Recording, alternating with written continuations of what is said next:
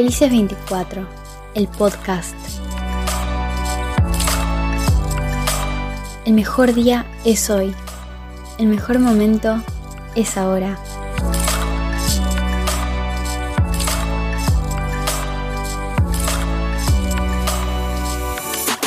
Felices 24.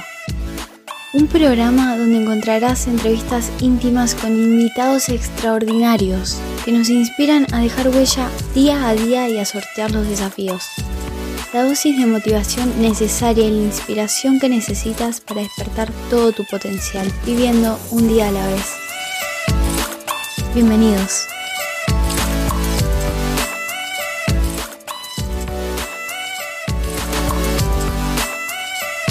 Presenta J. Ochoa. Nombre es Juan Martín Jamioy. Eh, pertenezco a un pueblo originario que se llama Canravilla. está ubicado en el Valle de Sibundo y Putumayo. Eh, soy médico tradicional. Trabajo con las medicinas de plantas energéticas, espirituales, como es la medicina de yagé, medicinas que ayudan a sanar el cuerpo y el espíritu de las personas.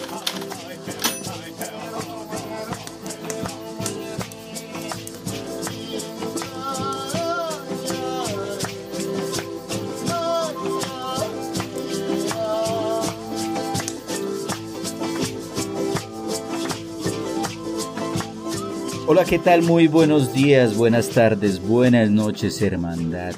En cualquier punto de la eternidad, donde quiera que se encuentren. Estas ondas seguirán circulando por ahí quién sabe por cuánto tiempo, mandándoles mucha energía desde el corazón, positivismo en medio de esta aburrida y larga pandemia, pero también un periodo de transformación y una bonita excusa para quedarnos en casa y disfrutar la familia o estar en paz con nosotros mismos sencillamente. Yo soy J. Ochoa y esta puede ser una entrevista un poco larga, presento excusas por la calidad de sonido, intenté mejorarla, pero aún así vale la pena y la verdad es que a mí estos temas espirituales y trascendentales me apasionan sobremanera y me daba mucha curiosidad de hablar con un chamán no solo para que nos ponga en contexto sobre estas medicinas ancestrales, sino porque uno sí se pregunta cómo es vivir dentro de la piel de un chamán, cómo son sus viajes o sus pintas, como se le suele llamar a las visiones que se tienen bajo el efecto de la ayahuasca o el yagé, cómo conciben ellos el mundo, pero además es que nuestro invitado no solo conserva el arraigo y la cultura ancestral de nuestros indígenas del Putumayo, sino que la venido esparciendo y sembrando en Occidente, en Norteamérica, en Europa y claramente en Colombia y Latinoamérica. Para aquellos que no tienen mucha idea sobre las medicinas sagradas se van a dar una mejor idea. Sé que hay mucha prevención al respecto. Y para quienes ya lo han hecho, pues van a escuchar una perspectiva más profunda con mucha sabiduría de alguien que lleva muchos años haciendo. Sin más carreta, vamos a hablar con el médico tradicional Juan Jamioy. Él es un chamán, un taita sin fronteras, un guerrero ante todo. De hecho, muy niño se ahogó prácticamente en un río y revivió porque la naturaleza tenía otros planes para él.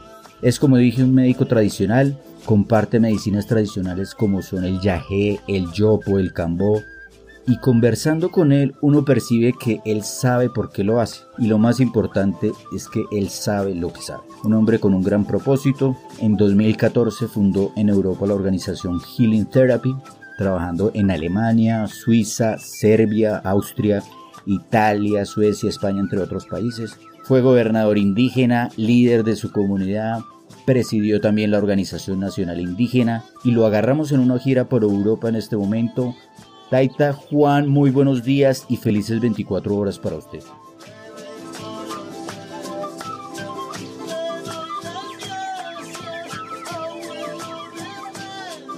Muy buenos días, eh, muchas gracias por la invitación a este compartir de la palabra. Bueno, aquí voy a estar a ver, puedo compartirles de lo que, de mis experiencias y de lo que yo conozca para beneficio de las personas. ¿Qué lo lleva en este momento por allá en Barcelona? ¿Qué está haciendo Tai? Digamos que he tenido como la invitación a compartir ciertas medicinas y también en el transcurso del tiempo uno va, va digamos, eh, conociendo personas que, que, tienen la necesidad de, de pronto de, de, de sanar algunas situaciones de su vida. Y entonces pues por esto mm, me han solicitado que, que venga y traiga medicina y a ver si pueden, pueden continuar a pesar de lo que está sucediendo pues, con el tiempo de, el tema de la pandemia y todo ese, tema que se ha desarrollado que está afectando mucho a las personas. Entonces pues me han solicitado para seguir como su tratamiento no para poder eh, darle continuidad a, a, esa sanación en la cual ellos están eh, eh, obteniendo por medio de las medicinas, de las plantas que manejamos nosotros. Taita, para quienes no lo conocen, ¿quién es usted? ¿De qué tribu viene? Sí, yo vengo, vengo de un pueblo originario que se llama Camtravilla, está asentado en el Valle de Silindoy, Putumayo, esto es andino amazónico soy médico tradicional y, y bueno, trabajando, mm, trabajando con las medicinas, aunque, aunque no todo el tiempo me he dedicado a las medicinas, he tenido, he tenido otras, como otra, otra vinculación de mi vida, el proceso de mi vida ha sido como más también en el tema de, de, liderazgo indígena. Muchos años he trabajado desde la base con las comunidades indígenas, siendo gobernador indígena, ¿no? Luego, pues a raíz de problemas, situaciones de la región donde estaba, me tocó desplazarme hacia la, a la capital del Putumayo. En la capital también eh, hay una organización que se llama OSI, Organización Zonal Indígena del Putumayo. En esa región, pues ahí logré eh, ocupar varios cargos como fiscal, tesorero, eh, dirección de derechos humanos, de, de salud, ¿no? Y trabajando con los pueblos y bueno, también con los, abuelos y los taitas que iban enseñando el direccionamiento sobre las medicinas y sobre el tema de, defender nuestros derechos, hasta llegar a, digamos, escalar eh, a un cargo más superior que fue la Organización Nacional Indígena de Colombia, como la UNIC. Entonces ahí yo ocupé el cargo de, cargo de consejero de salud y medicina tradicional ya para direccionar procesos para los pueblos indígenas de Colombia. Entonces eso ha sido un proceso de mi vida que me ha traído hacia, hacia abrir esos caminos, ¿no? Porque los abuelos decían que si uno, uno empezaba a conectarse muy bien con la planta, si empezaba a hacer un buen camino, un buen aprendizaje, pues la misma planta, la medicina, le iba abriendo los caminos y gracias a eso, pues eh, la medicina me abrió todos estos caminos porque yo nunca había salido de la selva hasta, hasta no recibir ese cargo. Y después de, de, dejar el cargo, entonces ya mm, mucha gente me empezó a conocer mi trabajo y, y el trabajo con la medicina, entonces eh, decidí cerrar esa etapa de mi vida en el tema del liderazgo y continuar trabajando, pues ya es para el beneficio de de la, de la, de las personas, ¿no? Ya abrió, se abrió otra etapa de mi vida y, y gracias a eso pues logré, logré eh, llegar a estos lugares, lugares que, que, se ha ido abriendo el camino con personas. Gracias al abuelito Yahé, que nosotros le llamamos la medicina, pues ha sido un proceso de, de mi caminar. Vamos a hablar un poco más sobre su liderazgo en las comunidades indígenas, Taita, que quisiera preguntarle cuántos años lleva usted compartiendo la medicina, cómo es que usted para los que no conocemos mucho todo ese contexto, cómo se recibe el permiso de los abuelos para, para transmitirla, para compartirla. Cuéntenos un poco cómo fue toda esa maduración suya en ese proceso.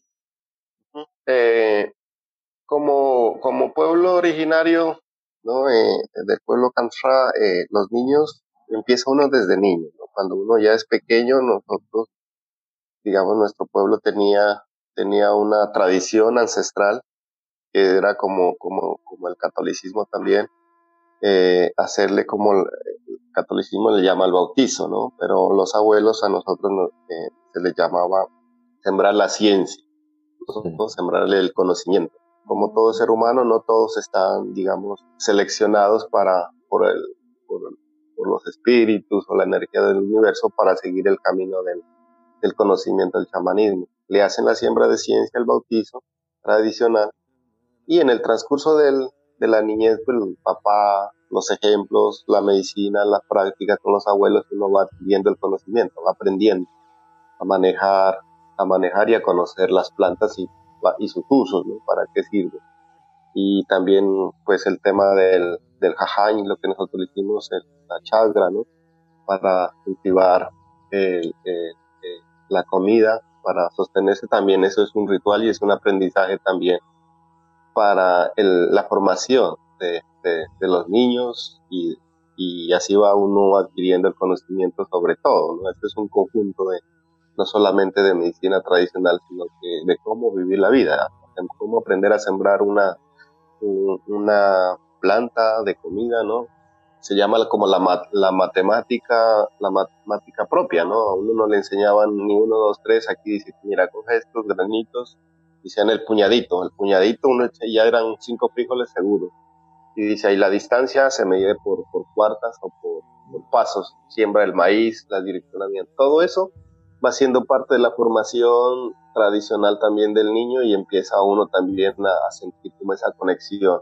Y entonces ahí ya, ya empieza el papá a darse cuenta de, cuál va a ser el direccionamiento del niño, ¿no? Si va a ser médico tradicional o si va a ser agricultor o si va a ser maestro constructor de las casas, de los tambos, entonces ya ellos van analizando su, su capacidad y así mismo también van como enfocándose a esa enseñanza. Entonces mi proceso empezó desde pequeño, compartiendo con mi padre, con mi madre, que mi madre también era, es, eh, ella es partera, hizo bandera también, y por parte de mi papá pues también eh, aprendiendo todo lo que es el tema de la agricultura y acompañándolo al tema de, las tomas de yagé con los abuelos. Entonces eh, mi descendencia y linaje de médico tradicional viene de parte de mi mamá, entonces toda mi, familia de ellos han sido médicos tradicionales a través de los tiempos que se ha venido transmitiendo. Luego de la edad de 15 años, entonces me fui para, para el Bajo Putumayo, porque yo donde yo vivo es andino, y en el Bajo Putumayo entonces ya complementaría lo que es con las otras plantas, que es el yagé, y así con los, ya con los abuelos de por allá, conocí varios abuelos que fui muy de suerte porque era como ya estaba predestinado para ese camino, entonces fui conociendo gente que me iban caminando más a eso. Conocí abuelos que me fueron enseñando, enseñando y así hasta, hasta la edad de 20 años que fui ya, ya fui como comprendiendo más todo el uso y manejo de todo el, tema energético de, de, estas plantas. Entonces yo me decidí como que mi corazón dijo, no, tengo que aprender ya realmente de, de del abuelo la profundidad, a conocer la, el, realmente el uso y manejo de la medicina. Luego viene ya una, se llama una coronación espiritual, ¿no? Que ya no es el abuelo quien le va a poner la corona, sino que, sino que en el proceso del aprendizaje es como ir subiendo una pirámide, una, escalera, y cada vez va uno conectando y aprendiendo más hasta que llega uno a la cima. En la cima, pues para mí fue como una cima, y en la cima donde yo llegué estaban muchos abuelos sentados alrededor de un fuego y había una casa, entonces en esa casa eh, eh, adentro estaban todas las coronas, todo lleno de coronas, cantidades de coronas gigantes. Y entonces ya ese momento es cuando el abuelo, el espíritu de la medicina yaje ya le permite que uno vaya y escoja su corona. pero, le dicen, pero qué pena lo interrumpo. ¿Es, ¿Ese es un ritual o eso lo descubrió usted en, un, en, en el estado del yaje? No, ese ya es un ritual, es un ritual que hacen los abuelos para que, para que ya uno entre a, buscar si, a ver si uno, si la medicina, si la medicina ya es para coronarlo, entonces eh, lo llevará a mostrarle la corona, si no es para coronar el espíritu, no le va a mostrar la Entonces ese fue mi, mi como que mi ritual de, coronación, ¿no? Y yo llegué y pues miré la corona y les coge la corona y ya esa es la conciencia de uno, ¿no? Si uno es como dice, si tiene avaricia o no, entonces uno escoge de acuerdo a, su capacidad, porque hay unas muy inmensas, gigantes. Entonces yo escogí la, la más modesta, pero muy buena y, me la coloqué. Y al colocarme esa corona fue como haberme puesto una tonelada de, de, peso encima. El poder de esa corona fue tremendo que casi no la podía sostener. Pero luego ya, cuando ya pude sostener, entonces ya prácticamente el abuelo me dijo que eso es también espiritual, ¿no? El abuelo ya me dijo que ya podía seguir compartiendo la medicina. Y ya cuando ya uno está cantando, bailando y todo eso, y los abuelos se han dado cuenta que, ya está coronado espiritualmente, entonces ellos ya le permiten, le dicen a uno que uno puede, puede empezar a compartir la medicina ya con todo respeto y con, con todo lo, el aprendizaje que uno ha obtenido. Pero también es duro porque ahí empieza la responsabilidad, responsabilidad de, de, de, de manejar la energía de otras personas, porque prácticamente las personas ponen su vida en la vida, en las manos de uno, y uno es el responsable de esa vida de esa persona. Usted, usted me cuenta que el mismo abuelo Yahé es el que casi que les da la autorización, la bendición de compartirlo. Tal, tal vez como por la misma modernidad, el acceso a, la, a las medicinas tradicionales es mucho más fácil y a veces la están compartiendo personas que no son tan idóneas ahí. ¿Qué consecuencias pueden haber y cómo, cómo actúa el abuelo Yahé ahí con esas personas? Pues bueno, eso es para nosotros, ¿no? Los pueblos originarios es el proceso, ¿no? Que se tiene que hacer y, digamos, es la tradición, la tradición ancestral y así como ha venido con el tiempo, en la conexión con, los elementales. Para nosotros el pueblo Kamsra es el, el, que nos permite hacer todo ese trabajo, es el rayo y el trueno. Entonces ellos son los que también vienen a bautizar esos, eh, eh, al, médico tradicional.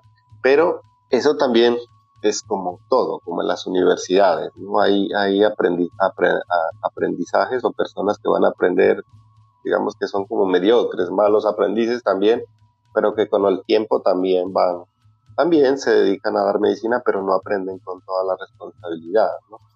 Hay de todo, y hay taitas médicos que, se, que van a ser fuertes y, y por eso se les va a abrir el camino y, van a hacer mucho beneficio porque han logrado hacer un aprendizaje muy profundo y con mucho respeto. Para ya eso, digamos, hablando de como de, de la fuga del conocimiento, y otro que es la apropiación indebida del conocimiento tradicional, que, era algo que nosotros debatíamos mucho en el tema de cuando yo estaba en la organización nacional, donde queríamos crear una normatividad para defender el uso y buen manejo de las medicinas y de la medicina de viaje. Entonces ha habido esas fugas y han, la han aprovechado otras personas y entonces ya se volvió un desorden y es muy difícil que en este momento se pueda realizar, digamos, un, ya detener eso. Entonces ahora todo se llama, ahora ha iniciado un proceso que es a nivel mundial, se llama el neochamanismo. Y ahorita las medicinas de, energéticas de poder como el yagé o la ayahuasca, el y muchas otras medicinas ya están en manos de personas que no son originarias, pues lógico que el conocimiento es para todos, ¿no? Uno no va a negar eso. todos pueden aprender, ¿no? Todos pueden aprender a manejar, eso no, no, no, se discute. El tema es cómo lo aprendes y, y, quién te enseña. Lo que yo siempre he discutido por acá es que cuando ya salen acá y que el conocimiento no está en lo que, lo que las personas se, se pongan encima. El conocimiento está es en la mente, está en lo que aprendió. Entonces el neochamanismo lo que, ha, lo que ahorita eh, está haciendo es, digamos, crear una escuela de dos meses de, de, aprendizaje, de aprender a dar el brebaje de la medicina y ya en dos meses se van a facilitadores, se llaman, se van a facilitar la medicina y entonces empiezan a ponerse coronas, empiezan así y autodenominarse taita. Y como la gente está desinformada en todo el mundo, no, no, no no, no, no conoce la tradición, no conoce cómo es la, la, la, cultura y, a quién se le debe llamar taita y quiénes son y por qué llevan sus atuendos, ¿no? Ahí, ahí, usted qué recomendación le daría, digamos, a la gente que, que quiera eh, probar la medicina del yaje o alguna de estas medicinas tradicionales? ¿Cómo se puede orientar?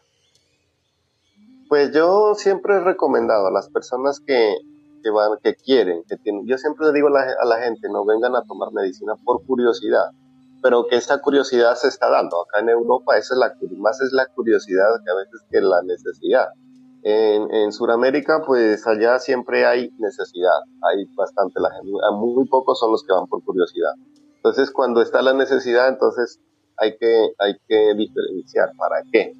Digo, para no vengas a tomar, sino para qué vas a tomar por lo menos trae una intención, ya sea para, para sanar el cuerpo, ya sea para, para tener conocimiento, o, sí, una, una, un propósito, ¿no?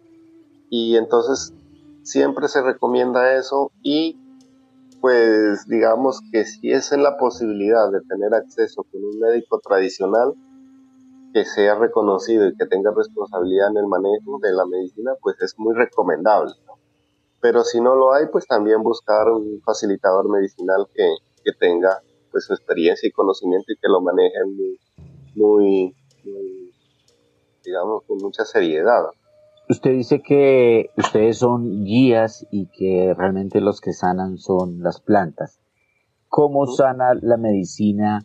¿Qué es lo que hace física y espiritualmente? El, yo digamos que ahorita pues con el tema teológico se le llama espiritual y todo ese tema, ¿no? Pero cuando en el tiempo de, los abuelos ellos no hablaban de ese tema, ¿no? Ellos decían, no, no vamos a manejar aquí para la espiritualidad porque es una palabra que era inexistente.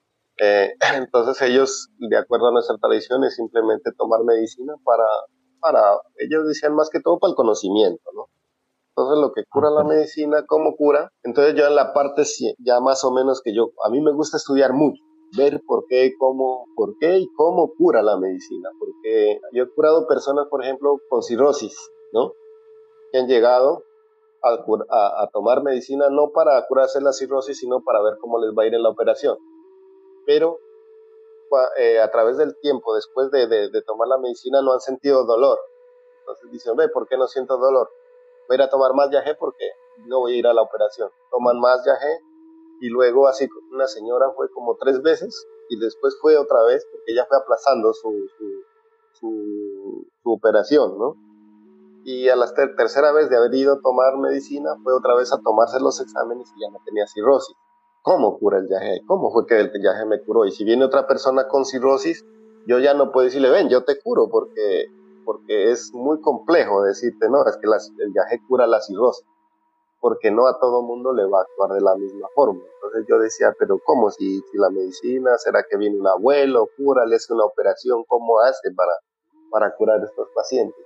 Entonces, lo que hace la medicina, eh, lo que hace la medicina, lo que hace la energía que ella tiene, ¿no?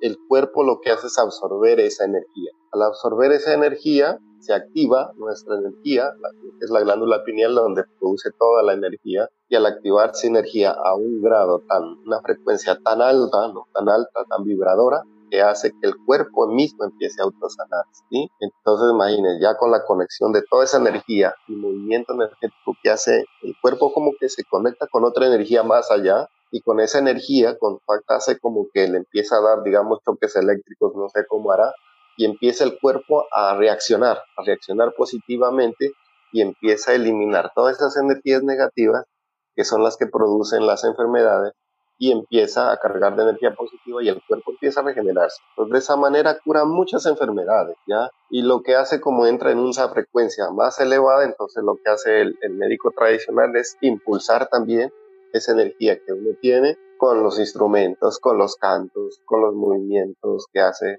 para que esa energía vibre, vibre a, otra frecuencia muy fuerte. Entonces, todos esos choques energéticos que está recibiendo el cuerpo, entonces de esa forma es como el, el Taita, el médico tradicional, pues está contribuyendo a que estas personas se puedan sanar y puedan liberar o puedan direccionar, orientar su pensamiento. O sea, cuando ustedes están haciendo el ritual, ¿están agitando esa vibración de esa energía o es que yo tenía en mi percepción era que como se estuvieran alejando como ciertos espíritus o como que estuvieran sí como barriendo, como limpiando ahí la energía. Claro, ese es el proceso de uno está vibrando, ¿no? Vibrando, vibrando, buscando la frecuencia más armónica y a lo que hace esa vibración, entonces las personas empiezan a sentir que las vibraciones muy bajas, como se le dice, energías negativas, espíritus o lo que sea, o trabajos realizados así en contra de la voluntad de las personas, empiezan a salir porque ya no van a encontrar esa la vibración tan fuerte que se van disipando, se va yendo.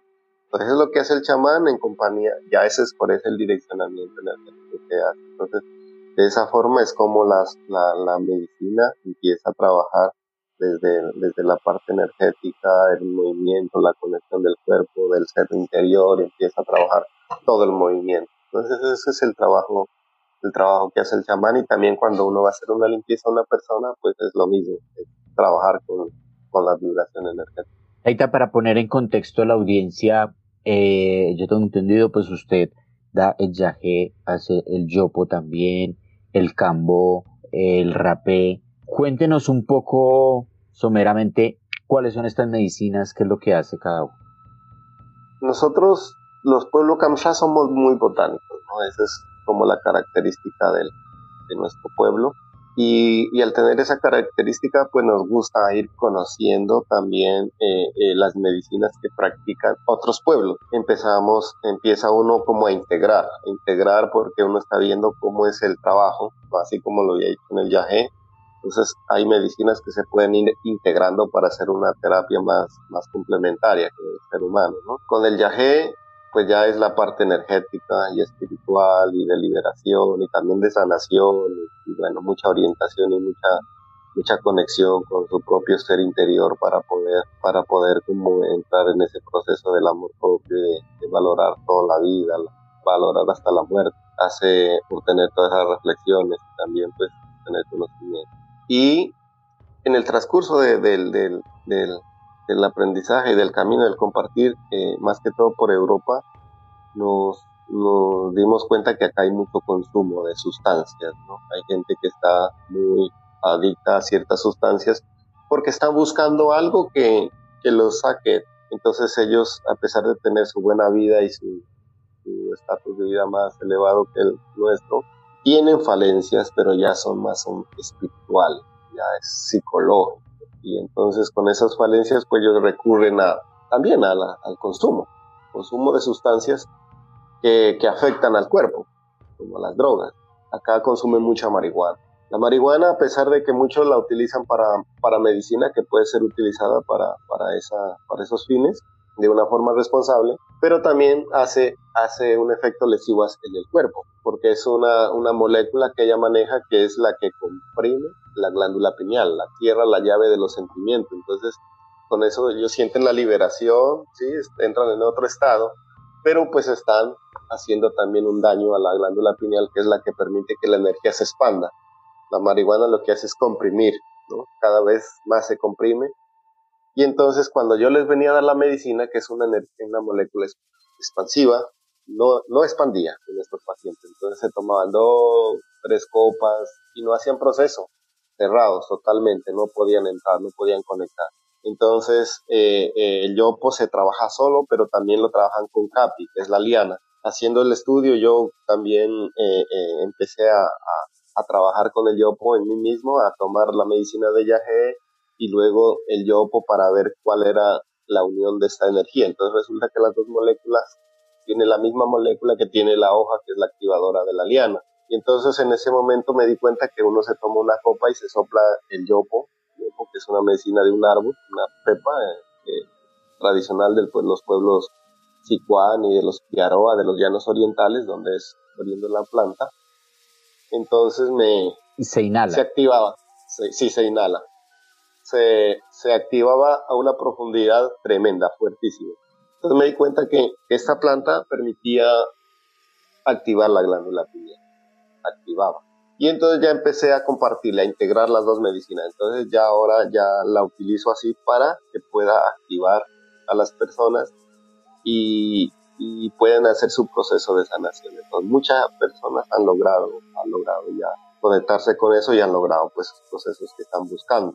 Y bueno, seguir la investigación también. Entonces venimos descubriendo que el cambo, cambo que es otra medicina fuerte, que es muy beneficiosa para el cuerpo para desintoxicar. Esa medicina si ya va a la sangre, ¿sí? Ya va a limpiarla. Esa sí la encuentran cuando van a hacer un examen médico, pues ya la sangre esa sí la van a encontrar ahí la, sustancia. Esta medicina lo que hace es desintoxicar el cuerpo. Entonces con, con el tema de, de, la gente acá, de, estar tan consumiendo tantas sustancias, entonces está intoxicado el cuerpo. Además de intoxicado el espíritu, también está intoxicado el cuerpo, la sangre. Entonces con logramos ya adaptar esta, esta medicina a la terapia para que también la sangre quede desintoxicada. Todo lo que hace esta medicina de campo es entrar a la sangre, recorre todo, por toda la sangre y va recogiendo toda la suciedad, el que tiene ahí, todos los virus, inclusive hasta las células cancerígenas. Las va eliminando, las va eliminando y ella trabaja con el agua. Hay que consumir mucha agua y entonces cuando ya ha recogido todo ese proceso, eso es muy rápido. Llega y ahí mismo empieza a expulsarla. bilis, va limpiando el páncreas, el hígado, muchas, muchas algo otras, digamos, órganos del cuerpo, los va limpiando. Eso es lo que hace el cambo. Taita, entrando en detalle con las pintas que, que provoca el yaje, yo debo confesar, yo llevo varias tomas y en la última, que fue también con el yopo, realmente fue como eh, alucinante, o sea, es muy difícil de describir la, la, experiencia que, pues, que sentí. Y seguramente en un próximo episodio contaré esto, pero para mí significaron mucho el tema de la, la geometría sagrada, era como una danza fractálica que ya había visto yo en tomas pasadas, pero en esta fue muchísimo más significativa, fue como si entendiera, o sea, como para decírselo, yo ahora todo lo veo en fractales, pues. Entonces quisiera que me dijera qué significan esas figuras, esos fractales, esa danza que uno ve, qué significan esos colores y si me puede explicar también un poco qué significan los animales que uno ve. Vale, entonces ya, ya ahora sí ya estamos entrando como más a la profundidad, digamos, ya es un conocimiento más profundo, ¿no? Entonces como cuando uno toma las medicinas y más cuando ya con el yopo entras en una frecuencia más elevada y en eso se, se llaman estados de conciencia alterados. En esos estados de conciencia alterados estás en un proceso de evolución momentánea. Eso se llama que uno sube, de evoluciona. Ah, digamos, son estados que uno lograría hacerlos si hacemos una tarea muy profunda y muy sana a esos estados de evolución, porque de eso se trata el propósito del hombre, ¿no? Es evolución, no es es nacer y vivir y disfrutar y morirse, no, hay, otra, hay un propósito más allá de, de, todo este movimiento. Cuando estamos en ese proceso evolutivo momentáneo, momentáneo, que es a veces muy complejo para poderlo entender, todo lo que ves, si estuviéramos en esos estados ya evolutivos, nosotros todo lo estuviéramos viendo en geometría, porque es la energía, es la energía que está a nuestro alrededor, todo es, es de colores. Si estuviéramos en ese estado frecuente, todo estuviera, lo viéramos, viéramos el mundo diferente. Porque todo está, solo se puede ver a veces cuando hay un reflejo plasmático con, con, el sol y un cristal, algo así, ahí ves el reflejo de la energía real, de colores, de muchos colores. Entonces, cuando entras, estás en esos estados con la medicina, te está diciendo, mira, así es. Y todo lo que se mueve, todo está geométricamente direccionado, o sea, todo es geometría, ¿no? Entonces, eh, eh, todo, el ser humano, las plantas, todo está dispuesto geométricamente, no hay una, una otra, otra forma que se mueva que Entonces, las energías negativas lo que hacen es distorsionar esta energía, ese es el movimiento, porque si no existiera la energía negativa, no habría energía. Digamos que ahí entraríamos ya en el tiempo el no existir o no existencia. Inclusive la misma existencia es existencia, porque no podía ser más nada, no podía ser un limbo difícil. Entonces ahí están dos núcleos que se unen, las dos energías. Todo ser humano está dispuesto, todo a ser viviente, todo tiene su energía negativa, positiva y negativa. No podría ser otra cosa, o hasta nuestro espíritu que le llaman. Por eso nosotros cuando estamos en ese proceso sentimos la energía negativa y la positiva. Entonces el tema con las medicinas es cómo buscamos la armonía de esas dos energías, ¿ya? ¿ya? Entonces cuando la energía negativa es expansiva, la energía positiva es expansiva. Las personas que no logran entender o no, no logran comprender el movimiento del ser humano, todo este tema, entonces se dejan llevar mucho por la energía negativa. La energía negativa es, bueno, eso, es destrucción, destrucción, destrucción de uno mismo, con sus mismos situaciones que satisfacen la mente, pero, pero que no hay control, no hay control en la mente, entonces te dejan, se dejan llevar. Mucho alcohol, muchas veces, eso. Pero la energía positiva también es expansiva y también si no se controla, también puede hacer daño. Entonces, con las estas medicinas es lo que empieza a hacerte entender un movimiento entre que todo es energía, que todo se mueve, todo es geométrico, es algo maravilloso si uno lograra evolucionar esos estados, eso es increíble, que puede entrar uno conocimientos, inclusive hacer viajes dimensionales, ¿sí? porque uno puede viajar dimensión a dimensiones, hay muchas teorías de la existencia del mundo, ¿no? Eh, no se sabe, todo es teórico, ¿no? No se sabe qué va a pasar después de que se muere la materia, la energía, o no, dónde va, pero con la medicina ya vas entendiendo que a dónde va a ir a tu energía que se le llama espíritu. Ya sabe que se va a integrar a esa energía universal, porque esa energía universal es la misma que nosotros tenemos. Entonces, cuando estás en esos estados y tú ves a otra persona al lado tuyo, la vas a ver todo en geometría, todo la vas a ver en geometría. Entonces te das cuenta que somos parte de la misma energía, todos estamos en ese mismo. Que cada, cada persona, cada ser tiene una frecuencia diferente, es otra cosa. Entonces, algunos estarán en frecuencia más elevada, otros más baja, otras, pero es, es como, digamos, como, como la tarea que le ha designado el universo, energía universal, para que venga a esa dimensión que es ahora, donde estamos como seres humanos, a ver si logramos entender nuestro propósito, ¿ok? Para que estamos acá, ¿no?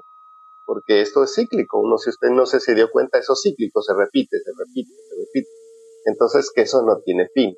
Nuestra energía nunca va a morir, somos inmortales, solo se muere son las materias, pero las energías van a seguir haciendo su proceso en esta dimensión, en otra dimensión, miles de dimensiones. No va a haber fin, solamente aquí es como nosotros logramos, mm, aunque esta dimensión me gusta a mí porque la vida es muy bonita, porque aquí es donde uno siente dolor, siente amor, siente todo, la comida, sabe, sufre, llora, todo eso, algo, algo interesante. Pero cuando ya se muere uno, la energía ya no se va con esos sentires, ya no va a sentir ni dolor ni tristeza, no porque es una energía que llevará una información, ¿no? Una información que esa información le va a servir a dónde lo van a ubicar, ¿sí? Ese es el tema. Pero si el que hace la tarea comprende que esto es de evolución, y la evolución cómo se logra con el conocimiento. Entonces, buscar la armonía para poder direccionar su energía cuando ya suba la frecuencia que necesita o llegue ya a su, tope de, ya no da más la materia, pues logra trascender a otra dimensión y ahí seguirá otro proceso. Pero eso es difícil de comprobar pero con la medicina más o menos te va dando las ideas. Y yo he visto que eso tiene algo de lógica porque los conceptos que uno puede armar con este aprendizaje, uno los va comparando con los conceptos de otras culturas y las otras culturas también están por esa misma línea, entonces quiere decir que el concepto no está errado. Pero pues que el ser humano o los intereses de, dominación y de poder han creado sistemas para dominar la mente del ser humano y distraer de su verdadero, propósito para ellos sí lograr lo que ellos están buscando. Entonces hay ciertas personas que están adormecidas. Entonces está la política, están los sistemas, están las religiones, están todas las creencias, tratando de, de, digamos, de distorsionar tu mente, más no de darte el verdadero conocimiento que te da la medicina, porque la medicina no viene, por lo menos como yo la manejo, yo la manejo la medicina tal y como viene en la planta, es manejando el libre albedrío quien decide realmente cambiar es la persona. No va a ser el Titan y yo te voy a decir esto. Eres tú. Mira, aprende. Y ahí lo que más te guste. Si te gusta la energía negativa y te sientes feliz, pues hazlo. Lo importante ya sabes a dónde caminaste tu energía. Si te gusta el positivo, pues hazlo, pero ya sabes a dónde está. Entonces uno la medicina lo que le muestra es el dolor, el tormento y la felicidad. Y uno ya decide, uno ahí, no, realmente me gusta esto, yo quiero estar contento, quiero estar en el amor. más que todo, pues yo como trabajo en el lado positivo, entonces la gente reacciona para el lado positivo y se siente alegre, y se siente conectada y se siente esto, entonces le gusta. Pero hay otros también, ahí está el tema, ahí entra el tema ya del manejo de, de las medicinas y de la ancestralidad y los médicos tradicionales. Entonces, que hay personas que lo manejan tan deportivo, pero que al final cuando las personas toman no van a encontrar dentro del soporte, porque esto se ve, se ve en el, eh, toma la medicina y ves quién está allá al frente de la medicina. Y ahí se da cuenta que esa persona no tiene soporte, no tiene nada, simplemente es otro, otro igual y jugando ahí con, con situaciones que, que son de mucho respeto y de mucha profundidad. Seguramente esto es un poco difícil explicarlo en el, digamos, en términos metafísicos, pero la medicina al evolucionar la propia energía de uno sí desbloquea seguramente ciclos para nuevas encarnaciones, ¿no? Seguramente sí. Claro, ahí, claro, por eso te digo, el que, el que se mete, el, el que digamos el que se adentra, ¿no? Se adentra dentro del, de, ya de la conexión de, de su propio, de su propio, de su propia capacidad evolutiva y de abrir la conciencia, de expandir su conciencia, pues lógico que ya no va a quedar en... Yo siempre he dicho que esto es como las computadoras, el ser humano. Entonces, cuando uno nace, que es el 010101, bueno, código binario. Y a medida de que vayas ingresando la información, el código binario va a captar, ya, la, ya no eres solo 01, sino que ya va frecuencias, va subiendo de números.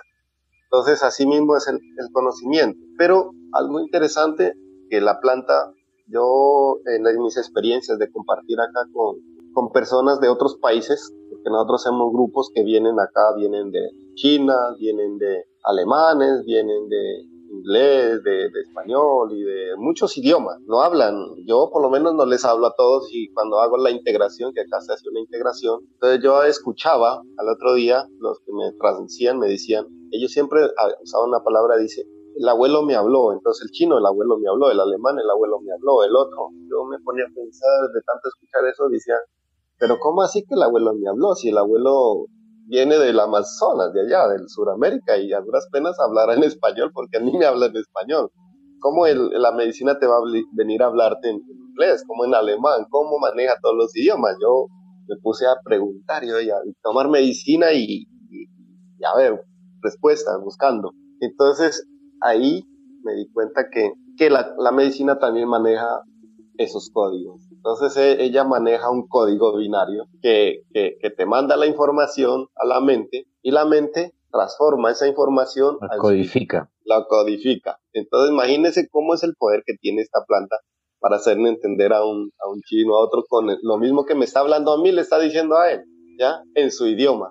Taita, me causa curiosidad ahorita que usted estaba hablando sobre, sobre las pintas que tienen ustedes, cómo son las pintas de un chamán, después de tanta medicina que ha tomado, eh, siguen teniendo de alguna manera o, en algunas ocasiones efectos secundarios o algunos malos viajes, porque pues el, pues no es, no es desconocido que hay veces la, la medicina golpea bien duro, digamos, como que castiga y como que eh, regaña.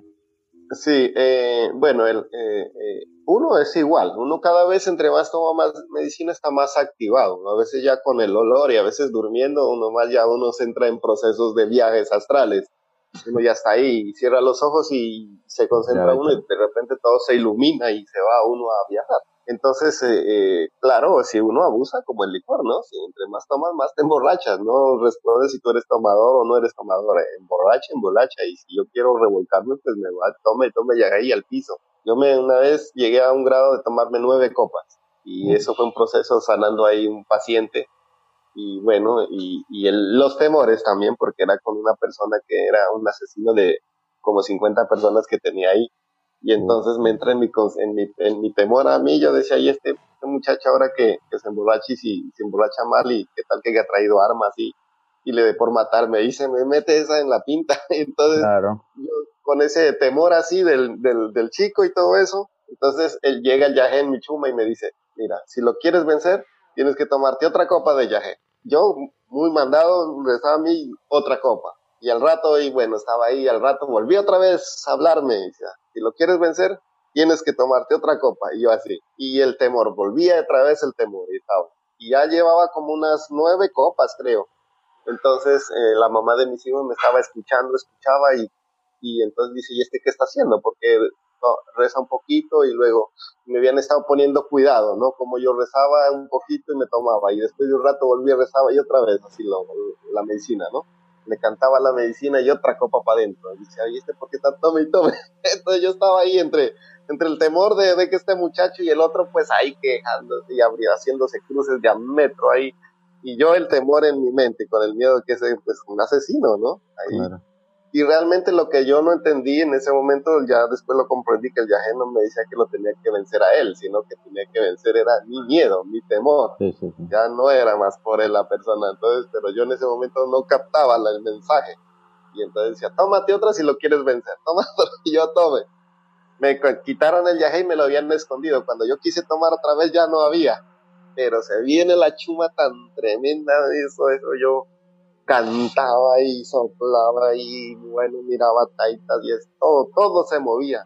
A tal grado que, que amaneció, yo amanecí chumadismo y, el, y el, como eran amigos, de todas formas eh, eran dos. Entonces cuando al rato yo sentí que me golpeaban la espalda, me golpeaban la espalda y entonces los mismos chumados habían ido a traer ortiga, hay una ortiga, una planta, y ellos mismos me estaban dando ortiga porque yo estaba ahí chumadísimo. Entonces ya, cuando ya volví, claro, ya, ya era mi temor. Dice, tienes que vencer tu temor. No era el, el tema de él ni nada. Claro, uno logra tomar, pero yo tomo mi medicina y entre más y veo, pues ya es un proceso, ¿no? Si, si hay un paciente muy grave así, que toca tomar uno para poderlo ver así. Tiene que estar uno bien borracho para verlo geométricamente o como sea, como para verle qué es lo que tiene. Y, de esa forma... discúlpeme que yo me curiosé en, en, ese mundo, pero ¿qué es lo que usted ve ahí? ¿Qué, identifica? O si, si es por colores. Quisiera tratar de entender eso. Bueno, yo mucha pinta, lo que usted vio, la geometría, todo eso me la conozco, pues no todo, ¿no? Porque todo siempre es variante, cada vez es diferente, todo el, cada vez que toma la geometría va a ser diferente, ¿no? diferentes formas, ¿no? Entonces, cuando uno toma también está viendo la misma geometría, está viendo todo distorsionado, como estar viendo una, un 3D, como dicen allá, ¿no? Sí. 3D todo, todo lo estás viendo distorsionado. Entonces, cuando ya ve una persona, uno sienta a la persona y uno cierra y ve a la persona también su energía, su interior, su profundidad. Y en ese momento empieza a ver las distorsiones, digámoslo así, para entenderlo, ¿no? ¿Qué es, que lo que está distorsionado? Yo, he visto pacientes que, que están hechos trabajos de amarres, o entonces los veo envueltos en puras lianas llenas de espinas, todo eso se mira, y oscura y negra, y que uno le dan ganas de trasbocar y esa energía ahí difícil. Entonces uno empieza ahí a trabajar ya con la, con la guaira y con las medicinas a soplar y el canto y fuerza y energía y limpiar hasta que uno va quitando toda esa energía porque uno la va viendo y cuando ya ve uno la persona que está iluminada bien bonita es porque ya está listo. Entonces eso es lo que uno ve, geometría. A veces, pues yo siempre son visiones, así como lo que ha visto usted es lo mismo, lo mismo uno ve a mí me castigaban, en las, las primeras me castigaban mucho y se me sentía acechado. Ya en las últimas, de verdad que he recibido es como ofrendas de, como que se me, de verdad llegan indígenas a darme ofrendas y yo, y qué bonito. Sí, sí, eso es lo, la medicina, como te decía al principio, tiene sus dos, sus dos cosas, ¿no? La energía negativa y la energía positiva.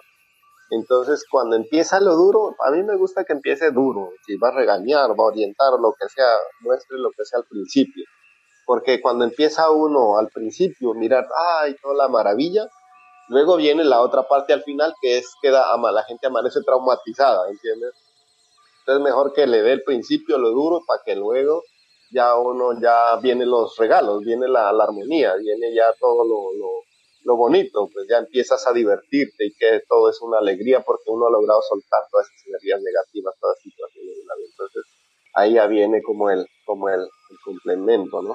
Y uno también ve, yo, por lo menos, ante, eh, eh, eh, y, es, y eso es lo que a, veces uno, uno le da temor, es enfrentarse a la energía negativa. Porque eh, siempre, cada vez que uno toma, no, no quiero ver la energía y esquivo y trato de buscar otra cosa y algo positivo y ahí es donde viene, eso es como el ego, ¿no? De, querer mantener el control y que yo no. Pero después de, de, un tiempo dije, no, esto también tiene conocimiento, vamos a ver qué es lo que enseña.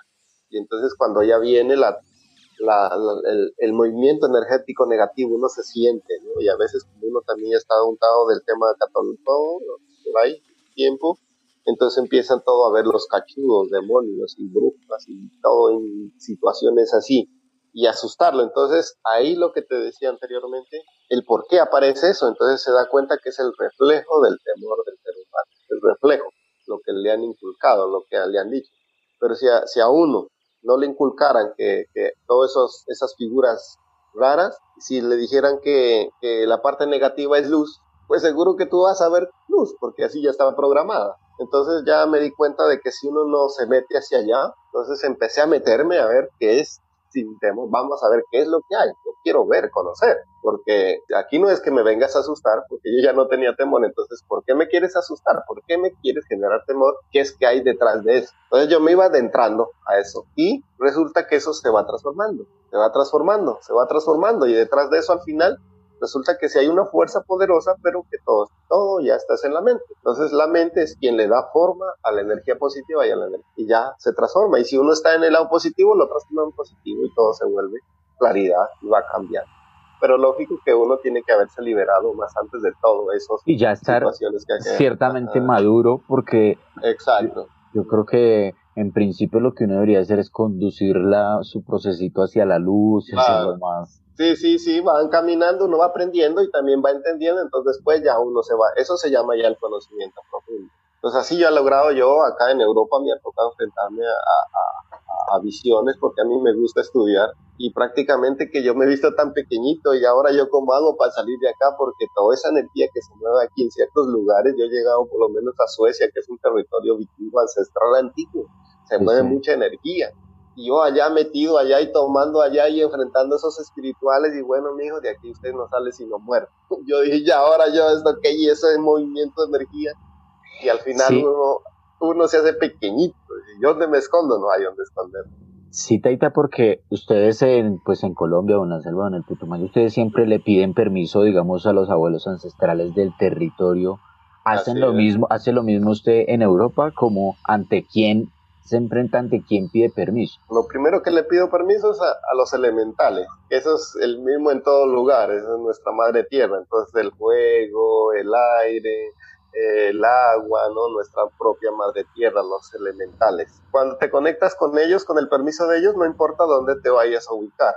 El tema ahí es lo externo, lo que ha existido ahí, ¿sí?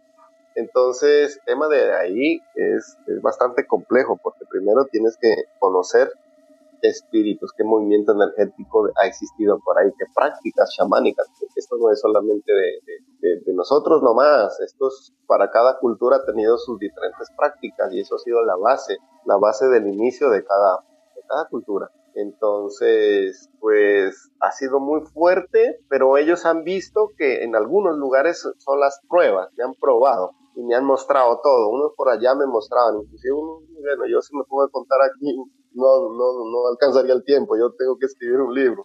Pero Debería. sí me han llegado a decir, me dice, me dice, bueno, ¿quién es usted? ¿Por qué está aquí? ¿A qué vino? ¿Qué hace? ¿Se quiere unir con nosotros?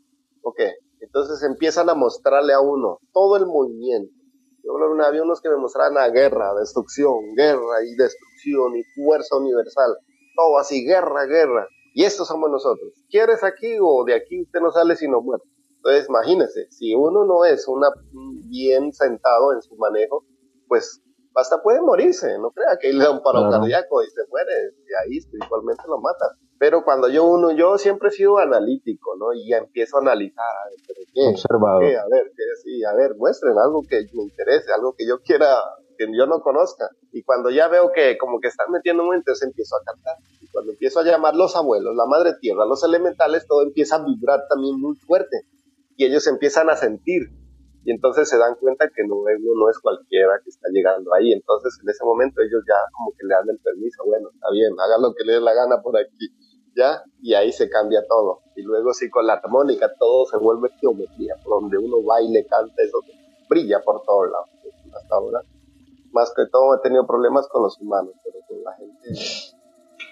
Para hablar de los humanos, y una pregunta un poco filosófica, porque cuando en el yaje uno lo que siente es la absoluta comprensión de la unidad de todo, todo está integrado con todo y casi que se disuelve la persona o la conciencia de uno, sí, de uno como ser, como ego. Para usted, desde su perspectiva, ¿qué es el ego? ¿Para qué nos sirve si es que sirve? Bueno, yo pienso que el ego, pues, el, el comportamiento del, que ha adquirido el ser humano de acuerdo a su, a su entorno social, ¿no? En la cual se ha ido formando. Entonces aparecen los egos. Para algunos, los que son de, la sociedad muy alta, pues el, egocentrismo, el poder. El que yo soy, el que yo hago lo que sea porque tengo dinero. Pero hay otro que es el ego del ser humano natural, que es el, que yo lo sé, puedo hacer todo, ¿sí? El que yo puedo manejar todo y, a mí nadie me dice que debo hacer las cosas, como el otro ego que es siempre como el ego caprichoso. Y el otro ego, pues el, el, el, el, ego que es también, hay un ego bueno. El ego bueno es el ego bueno y, en la cual uno es el de valorar lo que uno es, valorar el conocimiento, valorarse uno como persona, que también es un ego y todo es eh, bueno, tampoco tan malo, te digo. Entonces los, el tema de los egos es, es eso, cuando tomas la medicina es, es digamos, mm, hacerte entender que el ego no te lleva a ningún lado, entonces le enseña lo que es el, sentimiento de la humildad. ¿sí? Entonces tú dices, te dice, mira, si tú tengas el poder que tengas, tengas el dinero que tengas, pero si tú aprendes a ser humilde, entonces tu vida es otra. Con las medicinas lo que aprendes a que debes soltar eso, soltar y ser tú mismo con la humildad. Eso es lo que le enseña a uno. Para que con ese estado entonces tú puedas ser más libre, más tranquilo nadie te está impulsando energías negativas y tú puedes analizar mejor las cosas, entonces te puedes conectar más con las plantas, con la madre tierra, con tu mismo, con la familia, con todo, entonces ya, ya no te vas a ser prepotente y vas a pelear y discutir y es que yo tengo la palabra, sino que ya te centra más es a escuchar y analizar, ¿sí? Y vas tratando de buscar un poquito más de control de todo Entonces, eso es el tema del manejo del ego. Entonces, soltar, soltar las, las malas programaciones. Ahí hay dos preguntitas pegaditas. Eh, en nuestro contexto, vamos a decir, occidental, hay veces perseguimos más la felicidad que, quizás el propósito. Es la impresión que las culturas indígenas tienen más afianzado el tema del propósito. ¿Usted cómo descubrió su propósito y, a qué le da más importancia? ¿Es el propósito de vida o a la felicidad? ¿Cómo, cómo equilibrar esas dos en, esta balanza pues vital? Yo siempre le, he dicho a la gente, o lo que le enseña la medicina es que uno en la vida se debe, se debe plantear un, camino, ¿no? un proyecto de vida.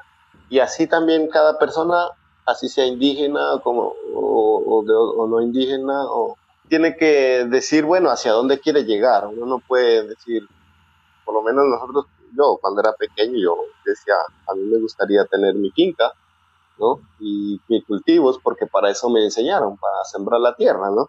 Entonces ya quiero tener mi propia finca, tener mis, mis puerquitos, eso, y mi propia casa ese era mi propósito, no tenía propósitos gigantes, ¿no? Ni menos venir acá a andar en estos lugares, nada, eso no era mi, propósito. Pero yo siempre he dicho que uno puede plantarse un proyecto en la vida, pero el destino no está escrito.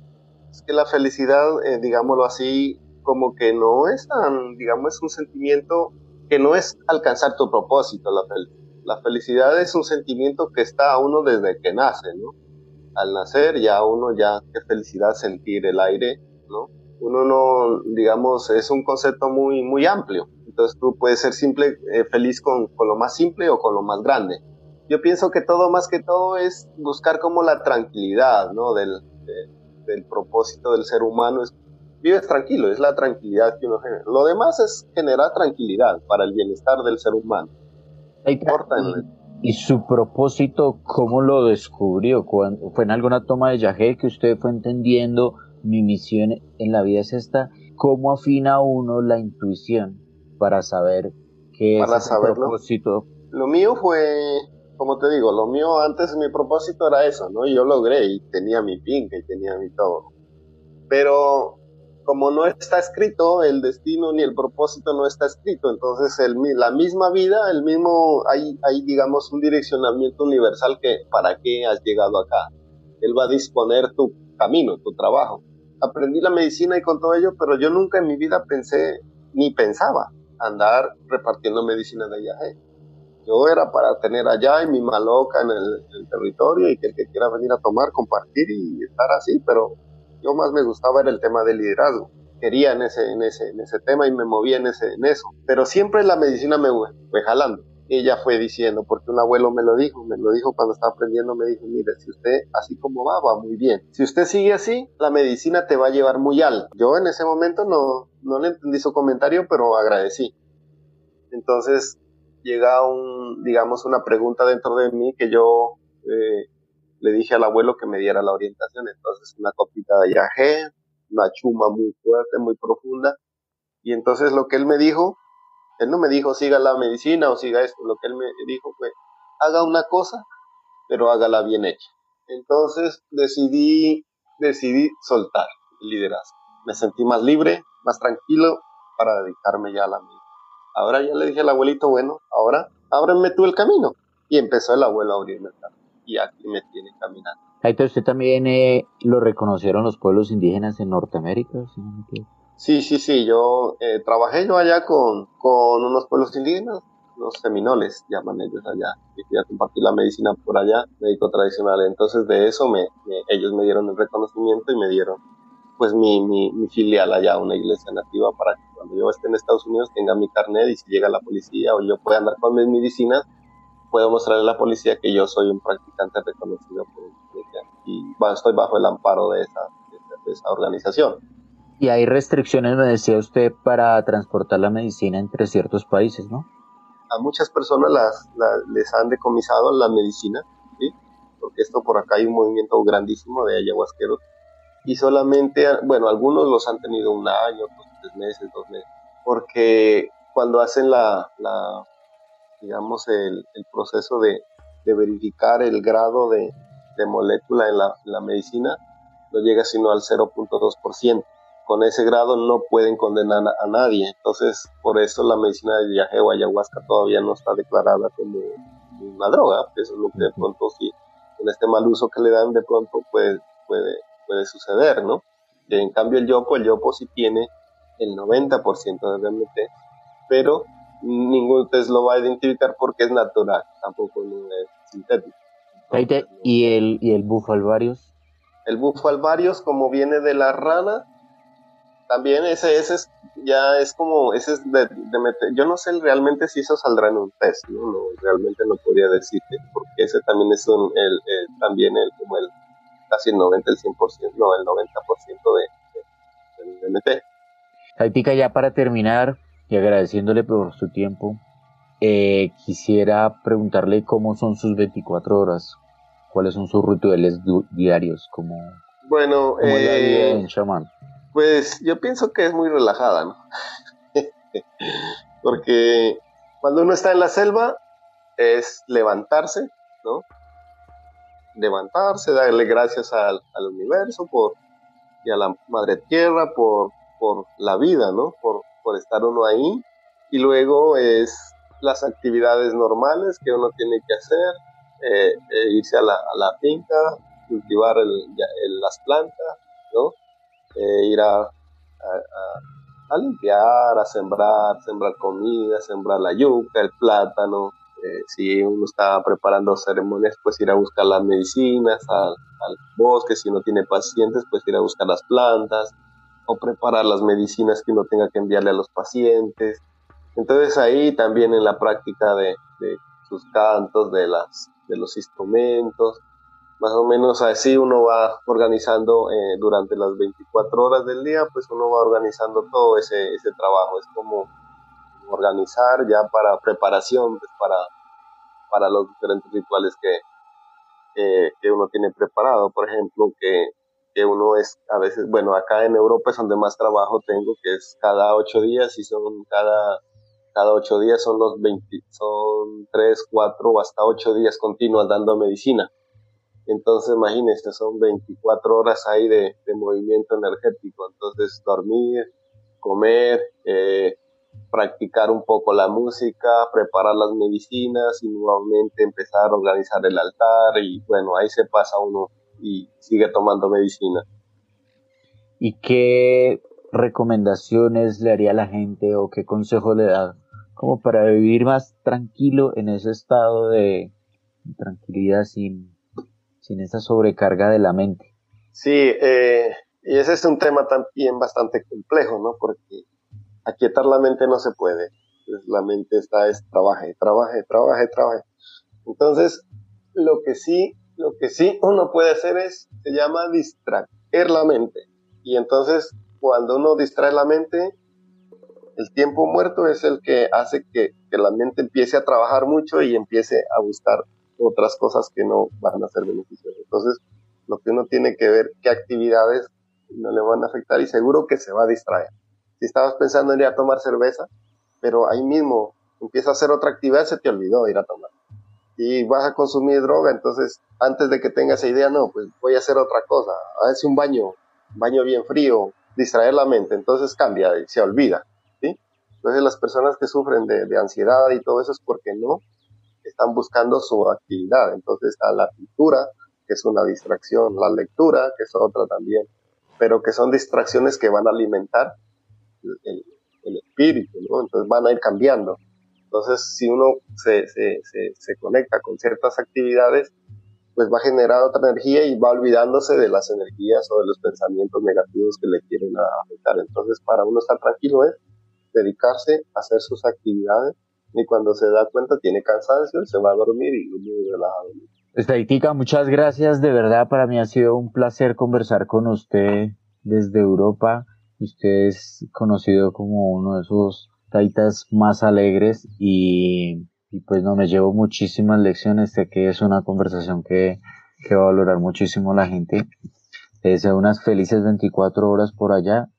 Bienvenido cuando regrese aquí a Colombia y pues muchísimas gracias de nuevo. No, pues eh, gracias a usted por la, por la invitación y gracias también a la gente, ¿no? Agradecerle mucho a las personas que, que confían en, en, el trabajo. Yo eso sí es verdad, soy muy, me gusta estar alegre siempre, porque bueno, así es mi, mi parte de vida, ¿no?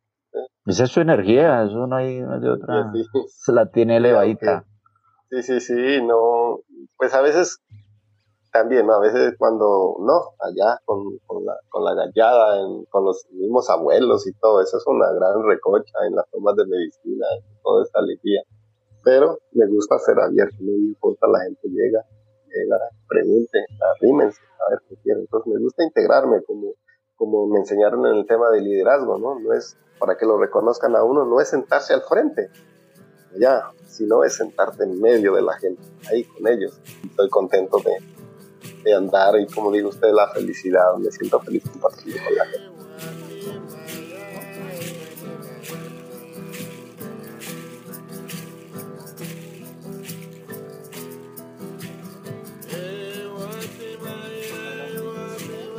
Bueno amigos, este era Juan Jamioy, un médico tradicional indígena. Para los que llegaron hasta este punto de la entrevista, de corazón les agradezco su paciencia, ya saben que nos pueden escuchar en todas las plataformas como Spotify, Apple Podcasts, SoundCloud, etcétera, etcétera.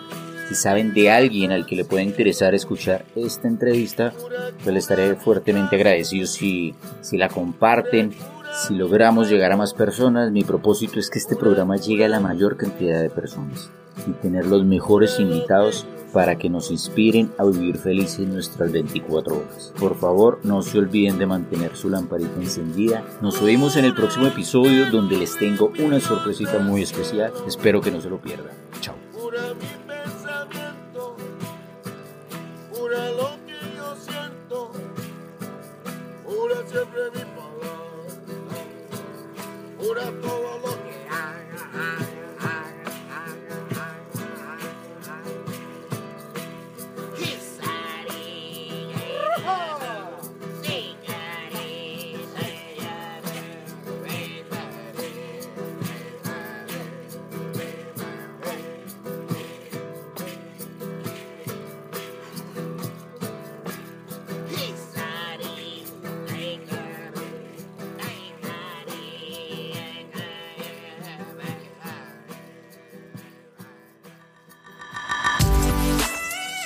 Seguir cada uno de los episodios en felice24.com, a través de tu reproductor de podcast favorito y en nuestras redes sociales. Y recuerda, el mejor día es hoy. El mejor momento es ahora. Felices 24 horas.